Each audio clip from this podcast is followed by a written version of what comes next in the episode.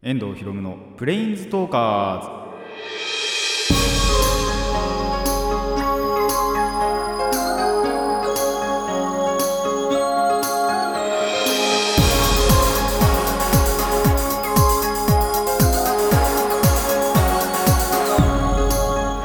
ズラジオの前の皆さんこんにちは。遠藤博夢のプレインズトーカーズパーソナリティの遠藤博夢です。この番組はマジック・ザ・ギャザリングのプレインズウォーカーたちがさまざまな世界へ旅できるがごとくさまざまな話をしようという番組です。8月になりまして8月上旬なんですけどもあのーまあ、ちょっと前7月でねあの梅雨が明けてで雨なんかも全然降らなくなったんですけどあの降らなさすぎなんですよ。一気にしかも暑くなってもうあの熱中症の人も熱中症になりそうみたいなところであります。もうほんとめちゃくちゃ暑いですね最近は。あのプールとかにも入りたいなっていう感じだったりあのてか最低でもちょっと曇りにはなってほしいなって今思ってるんですよ。まあその理由はちょっと後で 話すんですけども。だってあの本当にまあ台風がねまた来たりしてで雨とかっていうのもあったりしたのが、まあ、やっぱりいきなり消滅してで温帯低気圧になると一気に暖かくなっちゃってでもう本当に連日30度超えみたいな35度前後かなぐらいになってるんで本当に気温的には危険だなと。でそうにもなってくると、あのー前回もちらって言ったんですけどあのスタンプラリープリキュアのスタンプラリーをまあ僕3年前から毎年恒例でやってるんですけどもそれやっぱ行きづらいな みたいな。外に出れないなっていう感じがあります。まあ多分自転車でやろうとしてるからなんでしょうけど。でもやっぱそれでね行く行こっかなっていう。本当にお金をかけずにやろうかなって思ってるんでまあ今年もなんだろう自転車だけとかまあ電車だけとかなんか何かしら縛ってやっていこうかなとは思いますが。まあ本当それに関しては最低でも曇ってもらわないとあの暑すぎて本当熱中症とかになりかねないんですよ。なんでそうはなってほしいかなと。でまたその台風ちょっと前消滅したなって思ったら新しいのがしかも3つぐらいなんか同時にできたんですよね。同時ではないかな。まあでも時間差ぐらいでできて今3つぐらい存在してるみたいな話があったりするんでそれまた来られるとねめんどくさいんですよね。あのー夏のこの季節でですね雨に降られると雨が降ってるのにしかもジメジメして暑いみたいなことがあるんでもうあの日本の四季の中では最悪のね状況になってくるんでちょっとそれは避けたいなと避け避けられないんですけど。でもそういうちょっと時にはやっぱり外出したくないですしあの本当に曇ってるぐらいがちょうどいいんですよ。ただそれもない。もう本当今もそうなんですけどこの数週間快晴なんですよ。雲がまあちょいちょいあるんですけど全然なんだろう太陽が隠れることがないぐらい少なくって。っていうことなんであのーまあどうにかなんないかなとはちょっと思っていますがまあ隙を見てちょっとちらって曇ってるなーって思った時にはなんとかあのスタンプラリー行きたいと思います。あの皆さんも熱中症気をつけてください。結構やっぱ最近危なかったりあのーちょっと前だとニュースにもなりましたけどやっぱり死んじゃう人とかもいますからあの皆さんはぜひ気をつけてください。それでは始めていきましょう。遠藤ひろむの Planes Talkers 今回も Let's Planes Talk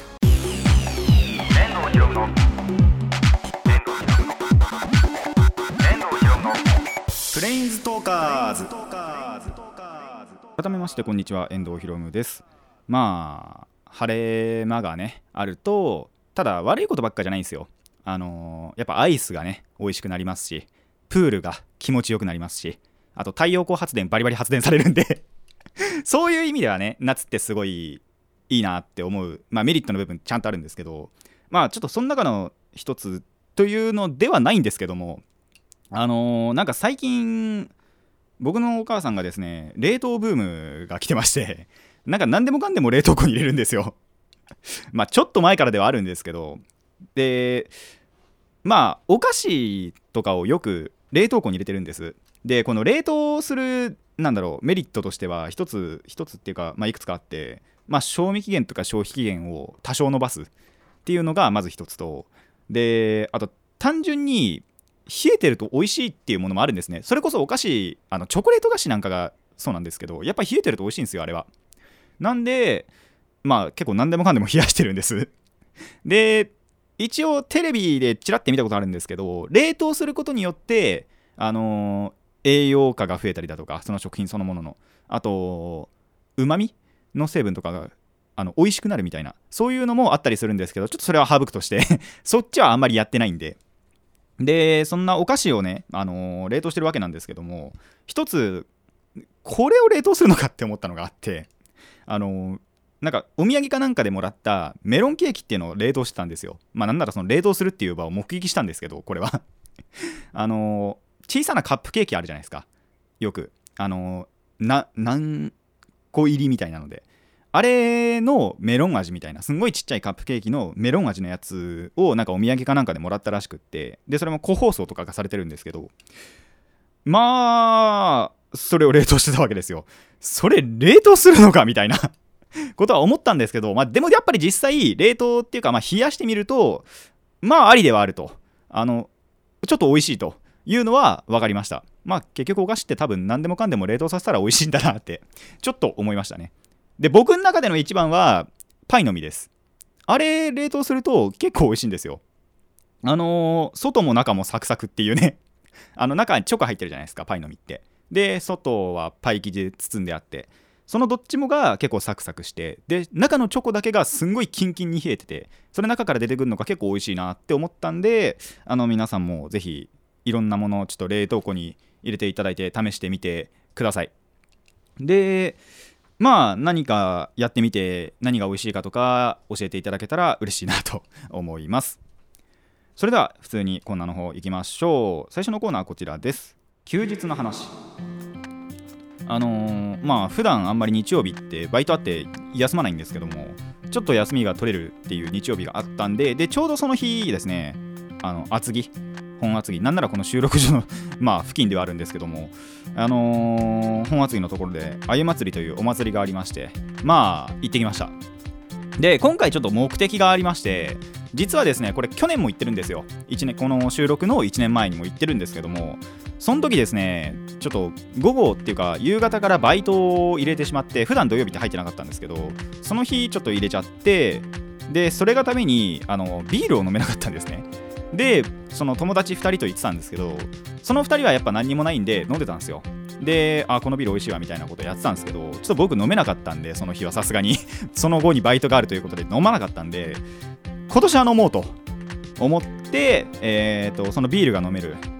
ちょその去年のやつとは違う、あのーまあ、酒仲間というかと、えー行ってきました。であのー行ってみたらさすがにちょっと1年前のことなんであんまり覚えてなかったんですけどやっぱりそのいろんな種類のビールがあっていろんな味の本当に一つ一つ味が異なるようなビールが何種類もあったんですよね。でその中からその一つのお店4種類しかないんですけどその4種類を少しずつで飲み比べができるその全部をね買っても4え違う1000円で、あのー買えるっていうのがあったんで、まあ、お互いそれを購入しましてで飲みました。で本当にその4種類全部味が違ってでまあなんてちょっと名前忘れてたんですよね。なんやっぱその一つ一つに名前がついてるんですよ。一つ覚えてるのはピーチなんですけどもやっぱりそのピーチビールだと甘い。そのちょっとピーチの味がして甘いビールで。で僕は嫌いじゃないなって思ったんですけど友達がダメだったり。で他のビールはちゃんとその甘くないビールではあったんですけどまあ一番最初飲んだの美味しかったかな。あアルトっつったかな。ちょっと名前あんまり詳しく覚えてなかったんですけど。でもその4種類やっぱ飲み比べもして。でちょっとその後トラブルというかあのハプニングがちょっと1個あったんですけどまあそれもちょっと乗り越えてただやっぱりその炎天下の中でねビールを飲んでしまったがために、まあ、多少体調やっぱ崩れるわけですよ。ちょっと気持ち悪いなみたいな。なってわけであの一回駅に戻ろうっつって本厚木の駅に戻ってでちょっと休んでからあのースターバックス。これあのー本厚木の駅のあ違うミロードの方か。ミロードの方にくっついてるやつなんですけどそのじゃあスターバックスでちょっとカフェローかっつって あのーそこで落ち着いてからまあこっからまた本命なんですけどあのホビステ行ってそいつあのカードゲームをてか MTG をやってくれるやつなんであの MTG をねやってました。でその時まあ大体やっぱ普通に遊ぶってなると地元とかで遊ぶってなるとあのーまあスタンダードっていうのをやったりだとかあ一番なんだろう遊ばれてて直近の一番近いパックしか使えないみたいなスタンダードっていうのをやってでパウパーえっ、とコモンしか使えないパウパーっていうのをやったりあとお互い持ってるんで統率者やったりっていうのはやったんですけどもこっからそのいつもと違うあのパックを買わなきゃできないことみたいなのもやりまして。それこそあの僕がまあちょいちょい話に出すプレリリースの、えー、とシールド戦。パックを6パック開けてでそれで当たったカードだけでデッキを組むっていうシールドとか。でちょっとあの全部話すと長くなっちゃうんであの名前だけ言うとタワーマジックっていうのやったりだとか。あとウィンストンドラフト。でもう一つがキューブドラフトっていうこの合計7種類の遊び方であのめちゃくちゃ遊んでました。なんならもう途中から集中力と体力切れまくって あのー後半だいぶグロッキーな状態でお互いやってたんですけども。まあかれこれ56時間ずっと居座ってその7種類マジックめちゃくちゃ回してました。もうやばいなと。もう帰る時にはお互いほんとグロッキーで。で本当にあのなんなら朝飲んだビールの分とかを含めてもてかそれを抜きにしてもすごい疲れたなと。それ抜きでめちゃくちゃ疲れたなっていう感がパなかったんでもうですねあの帰りはタクシーです。一回そのまあ本厚木から地元の渋沢に戻ってその渋沢駅からタクシーで、まあ、お互いの家の中間ぐらいのところにちょっと止めてもらってで帰ると。いうことをしました。あの僕基本的にあんまりタクシーって好きじゃなくてそれ使うぐらいだったら歩いていこうかなっていうその人間だったんでその人間をもってしてもタクシーを使うほどめちゃくちゃ疲れました。ただその分楽しかったです。やっぱいろんなことができたんでね。でいろんなカードを手にも入れもしたんで、まあ、これからちょっと使っていこうかなとは思います。でもう帰ってすぐ仮眠です。あのあまりに疲れたんで夜ご飯一応用意されてたんですけどごめんちょっと今食べる気しないっつって。ちょっと一回寝るわっつってちょっとまあほんと10分20分なんですけど寝てから結局寝れないなってなってあの起きてでいつも聞いてるラジオとかも聞いてからお風呂入ってで実際寝ました普通に。っていう感じのねあのもう本当に充実した休日を送れたなと思いました。まあそれこそ本当にビール4種類飲んででその後スタバで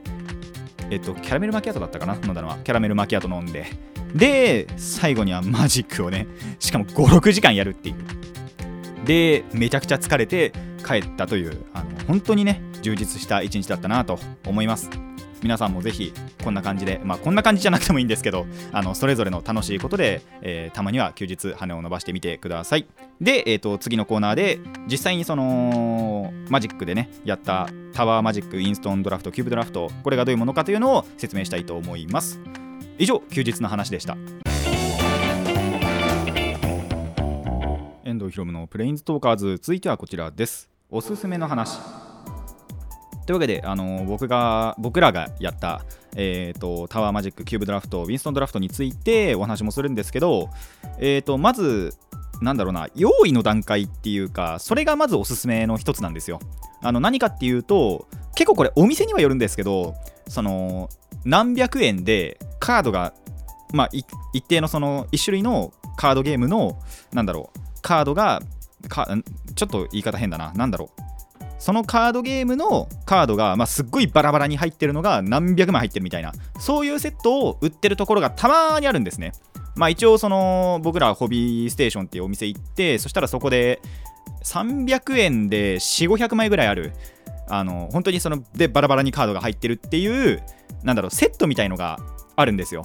ですっごい古いカードとか入ってたりめっちゃくちゃドマイナーなカードが入ってるっていうなんだろうそういうセットだったんですけどそれを買うとこのまあ最低でもタワーマジック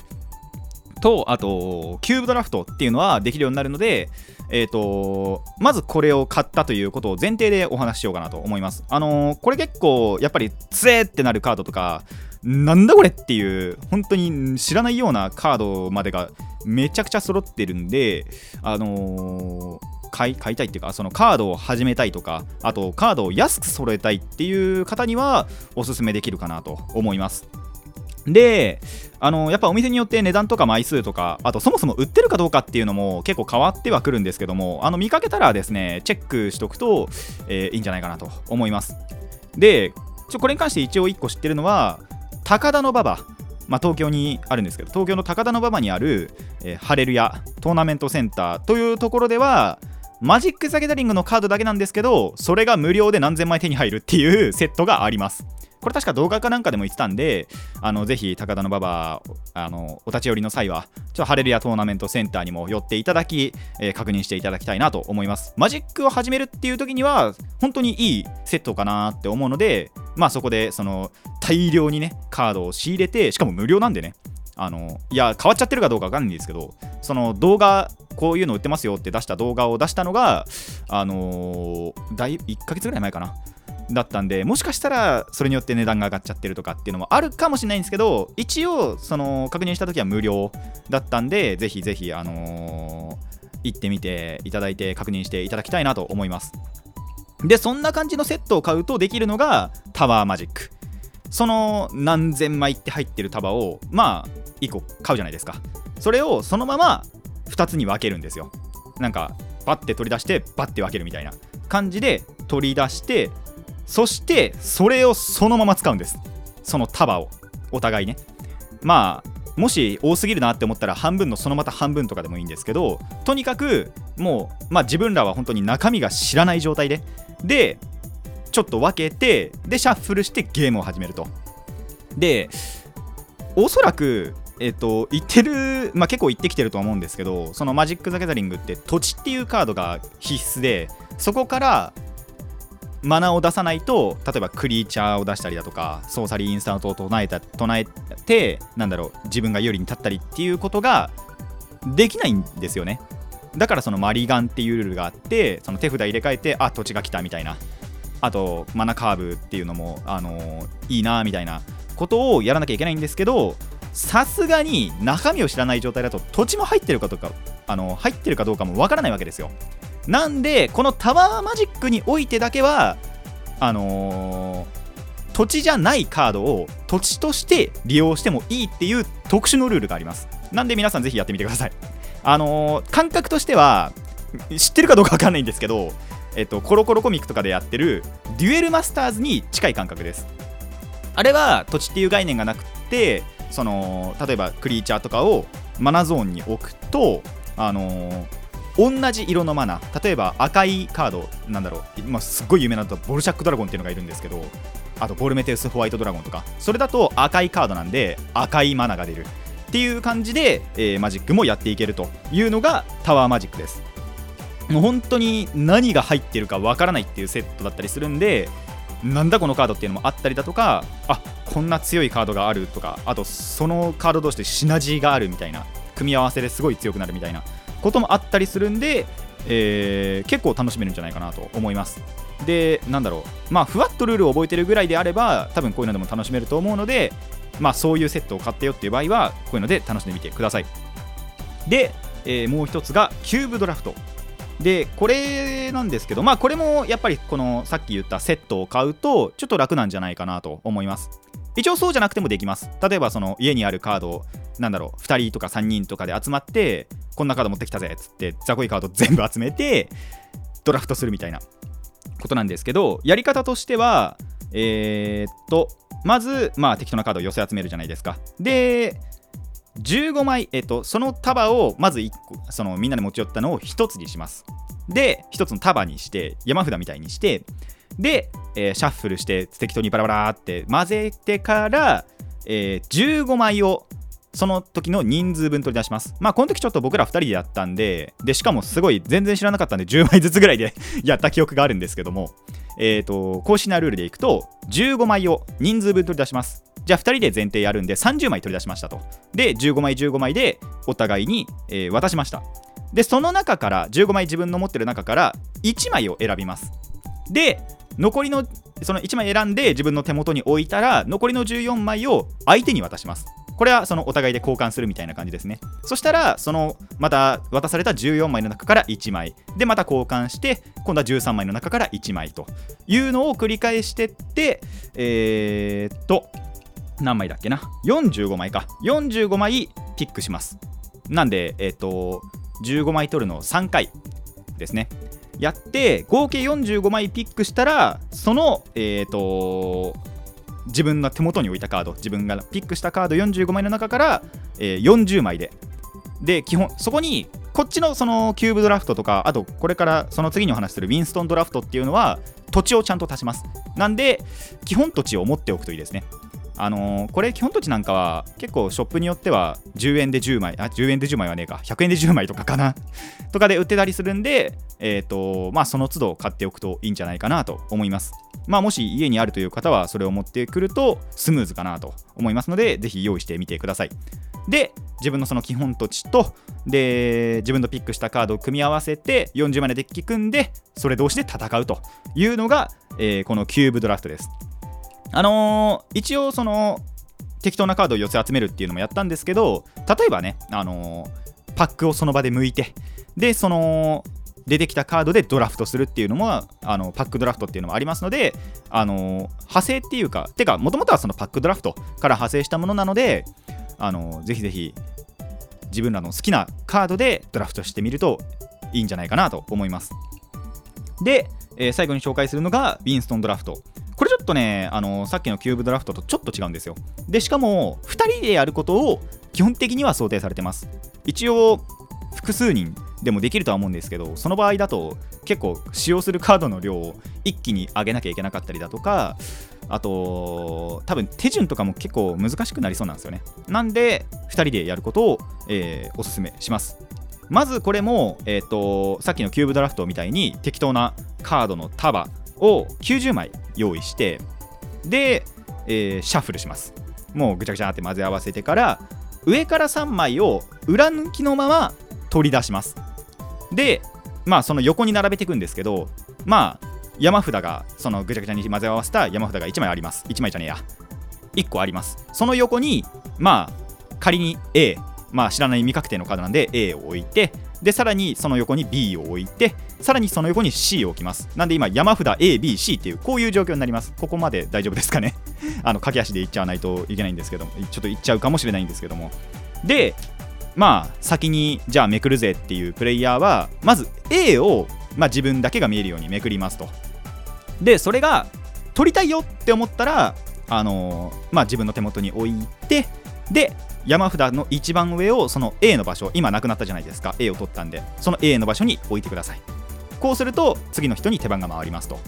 で逆にその A を取らないよって思ったら A を伏せてでその A のところにさらに1枚追加しますと。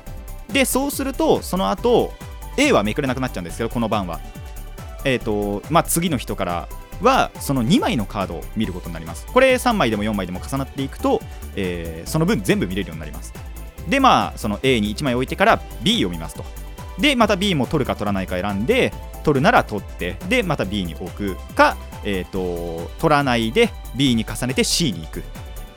ていうのを繰り返してで C を取らないってなると今度は C も伏せて C に置いてから、えー、と山札の一番上を取りますと。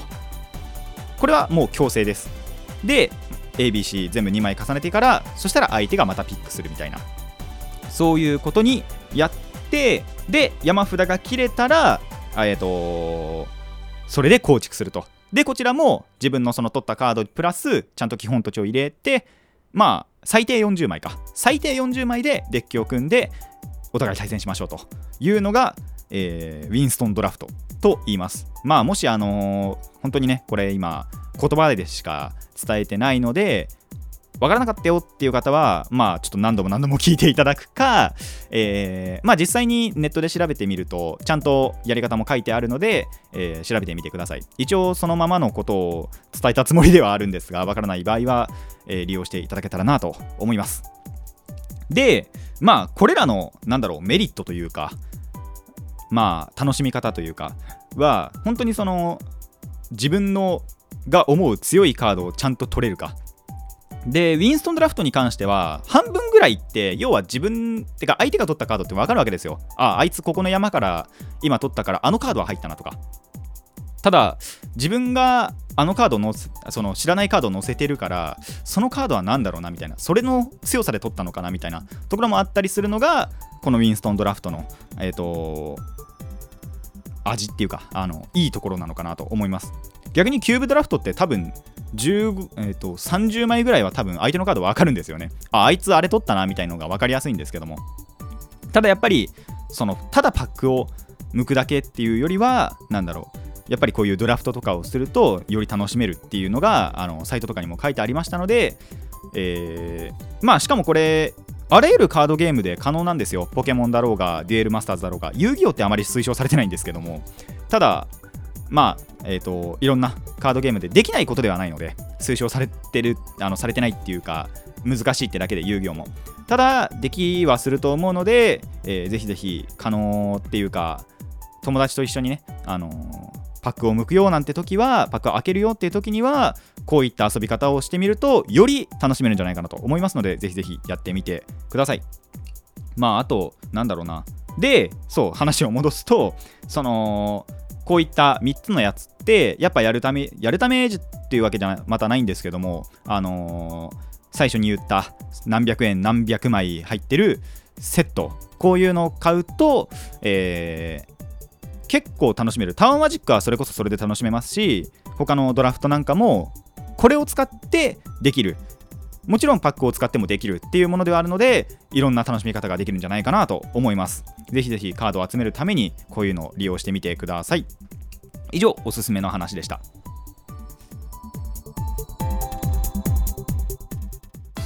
遠藤ひろむのプレインズトーカーズそろそろお別れの時間になってまいりました。あの、まあ2つのね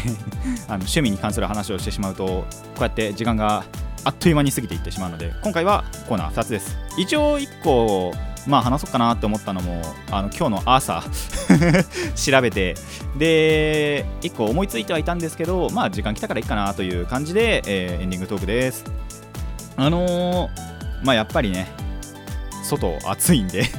なんならこのもう収録所から出たくないなっていうところもあるんですけどもまあやっぱり帰らないとしかもこの収録なんてやっぱバイトあるんでねあのやっぱ帰らないとなっていうところではあります。バイトすげえ久しぶりなんだよな。4日ぶりかな。5日ぶりかな。勘が鈍ってなきゃいいんだけど。まあそんな感じであのー、バイトの方はね頑張りたいなと思うんですけども。何が憂鬱ってやっぱりこの時期になると、あのー、夜の方が涼しいじゃないですか。多分自然と夜に人が来てで僕って夜からのバイトなんであの混む時間帯にレジ割り当てられるのかなって思うとすごい憂鬱ですね。やっぱちょっと前春とか冬に比べてあのー、夜の方が混みやすくなってるっていうのはなんとなく体感でわかるんであのー、まあ頑張ろうかなと。とりあえず頑張ろうかなと思います。まあやっぱお祭りこの時期になるとね普通夏祭りだったりまあてか年がら年中日本ってお祭りやってますからね行ったるところで。なんで、あのー、そういったところでね、羽伸ばしたり、で、ちょっと違うところでもね 羽伸ばしたり、で、本当にカードゲームの方の話すると、その、何百円で何百枚入ってるっていうパック、あと、僕、中学校の頃にブックオフで買ったことは確かあるんですよ。ブックオフでもまあそのカードを扱ってるブックオフと扱ってないブックオフってやっぱりあってその扱ってる方のブックオフとかだともしかしたら売ってるかもしれないですね。ただブックオフって基本的にあの MTG は売ってないんでそういったところだとあのポケモンやったりだとかあとデュエルマスターズにしたりだとかっていうの方がいいのかなと思います。まああのお好きなカードゲームのあのやつをね買っていただいてやってみるとやっぱ面白いんじゃないかなと思いますのでぜひぜひやってみてください。まあポケモンであればそれこそタワーマジックにするんであればそのポケモンをそのままエネルギーに変えて こいつ電気タイプだから電気エネルギーねみたいなことができたりもすると思うのでまあ遊び方ってやっぱり無限なのかなと。ゲーマーそのままですね。マナの概念そのままクリーチャーとか呪文とかをあのー、マナゾーンに置くのでそのまま楽しめるんじゃないかなと。遊戯王だったら難しいかな。遊戯王は本当難しいんじゃないかなって思います。あのー、今理由ちょっと説明すると長くなっちゃいそうなんでまあなんだろう。時間があればお話しようかなと思いますが。あのー、でもやってみないとねわからなかったりもするので、あのー、お好きな遊び方をしてみるといいんじゃないかなと思います。この番組ではお便りを募集しています。疑問や反論意見はもちろんのことを朗読してほしい作品も募集しておりますのでどのお便りもラジキャスネットのメール送信フォームまでお寄せください。たくさんのお便りお待ちしております。そうだな。次週あのーちょっと前にねやろうと思って結局その長すぎて断念してしまった羅生門あの次回はね、まあ、あの朗読するっていう回なんで、えーやっていこうかなと予定はしてます。リクエストが来なければおそらく羅生門にするのかなと思いますが。あのリクエストあればそっちにしようかなとも思いますのでぜひぜひ、あのお便りを送っていただけたらなと思います。それでは今回ここまでといたしましょう。遠藤ひろむのプレインズトーカーズ。ここまでのお相手は遠藤ひろむでした。また次回もレッツプレインズトーク。